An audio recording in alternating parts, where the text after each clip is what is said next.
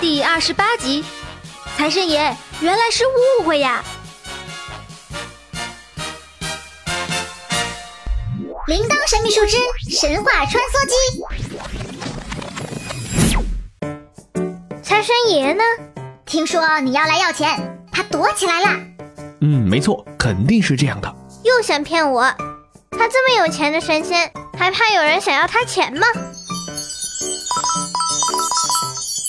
没错，我怕啊！你们赶紧走吧！你们这些凡人呐，真烦人！难道你你就是财神爷？嗯，对啊，就是本仙。哎，赶紧走吧！啊，像你们这样的人呢，我见多了。没钱，有也不给。您别生气，这位叫瑶瑶的小朋友丢了他的新年红包。听说有您这么一位掌管钱财的神仙。想来向您学习学习，增长见识。哦哟，丢了压岁钱！哎呀，连压岁钱都看不住，还学什么学呀？铃铛，你是不是弄错了？这个老头这么小气，身上也破破烂烂的，怎么会是世上最有钱的财神呢？什么？你一个小姑娘，竟敢怀疑本仙，让你长长眼，走着！咦，铃铛，它变身了！你身上发光的都是金子吗？不然呢？收！哇哦，那你刚才为什么要穿破烂的衣服呢？哎，那些呀是我平时穿的，又没全破了，为什么不穿？所以你是个守财奴？瑶瑶，别胡说！哼，姐姐，懂吗？不是守财奴，浪费可耻啊！而且呀。我们财神家族这么多人，要是一人一套黄金衣裳，那得多大一笔钱呢？财神家族，财神有很多人吗？那当然了，财神有很多版本，最有名的是《封神演义》里的赵公明，其他还有各种类型的财神，比如管仲、范蠡、关羽等等。这么多财神，那不就是跟门神一样了吗？哼，门神，我们怎么会跟那群？只会舞刀弄枪的穷鬼一样呢？你看看，过年贴门神的有多少？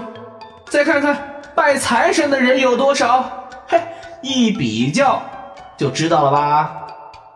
我告诉你啊，甭管这世道怎么变，我们财神的地位依旧是最高的、最受欢迎的。哼，我不服气，门神都是大英雄，保护人类的。才不会像你这种小气贪财！吼，我小气，我贪财？那你们来找我干什么呀？难道不是贪财来的吗？您别生气，瑶瑶她还小，我我我说不过你，那我也不是你说的这种人。哈哈哈哈哈！小姑娘，放心，刚才呀是考验你的，就是想看看呀。你是不是跟那些凡夫俗子一样？我们财神呢？要真的是贪图势力的小人，那还有什么资格来掌管人世间的财富啊？那我也误会你了，对不起。哈哈，没关系，没关系。我本来呀就是故意激你的。你真顽皮啊！瑶瑶，礼貌。什么呀？这叫做童心未泯。对了，财神爷，你还没说你怎么才能让人发财呢？要发财呀，还得多拜拜财神啊！开个玩笑，当然这不是最重要的。我们财神呐，对世间财富的分配，其实是和人们自身的行动和品德是相挂钩的。比如说，你向我祈愿要发财。哎，我凭什么要答应你呀？对不对？我可以给你我最喜欢的零食。呃，你想贿赂我呀？零食嘛，我还是会收的，但不会因此来帮助你。为什么呀？我们财神办事啊，也是有章程的。哎，你看，如果有两个人都拜了财神，一个每天游手好闲、不务正业，而另一个呢？每天都勤奋踏实的工作，那你说说，我应该把钱分给谁多一点呢？后面勤奋工作的那个人。对喽，那如果两个人都很勤奋呢，又该怎么办呢？一个人赚到钱之后就大手大脚、铺张浪费的，而另一个人呢，则奉行节俭的原则，只花在该花的地方。那么我问问你，小姑娘，谁会剩下更多的钱呢？节约的那个人。没错，没错，真聪明。其实啊，世界上每个人都想自己过得好一点，也都是在心里默默的向财神许愿。但真正起作用的还是人类自己的行动。当然了，除了勤奋和节约之外，还有很多别的加分项。比方说正直、善良、诚信等等。啊，当然了，有时候啊，也靠那么一点小运气。好吧，听起来也好麻烦呀。其实一点也不，只是你现在还小。他也不小了，这些呀。可以从生活中一点一滴的去学嘛。嗯，我会好好学习的。好了好了，你们要不就先回去吧。新的一年呐，各地的账单又到了，我又有的忙喽。那我们就不打扰了，再见再见，财神爷。铃铛神秘树枝神话穿梭机回家。财神原来并不能直接让人有钱呐。不都说得很清楚吗？需要你自己努力。那我丢到的钱呢？爸爸倒是有个办法，你考虑考虑。你要是帮妈妈做家务呢，或者是学校表现好，每次啊可以给你一笔零用钱。嗯，我赞同。那给多少？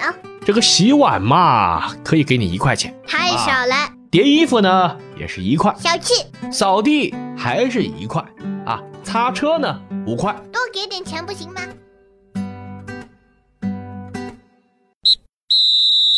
先别走，小朋友，接下来是我声音精灵小铃铛施展声音魔法的时间了。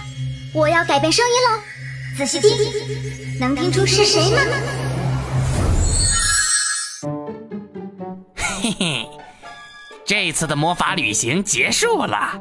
刚才说了什么？欢迎来到知识小课堂，我又回来了。正月初五接财神，财神是谁？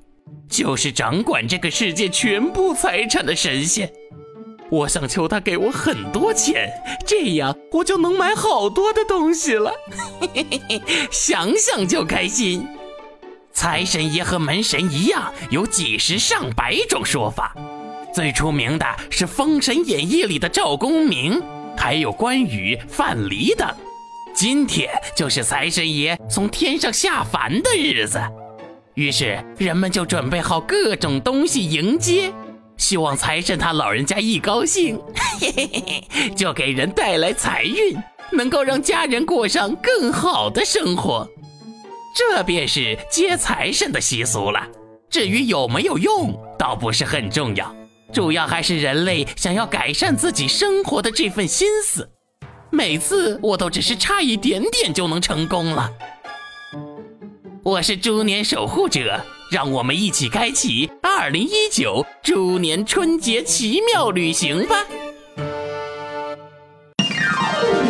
声音精灵的春节旅行还在继续哦，想要了解我们的行程，请记得订阅我们的节目哦。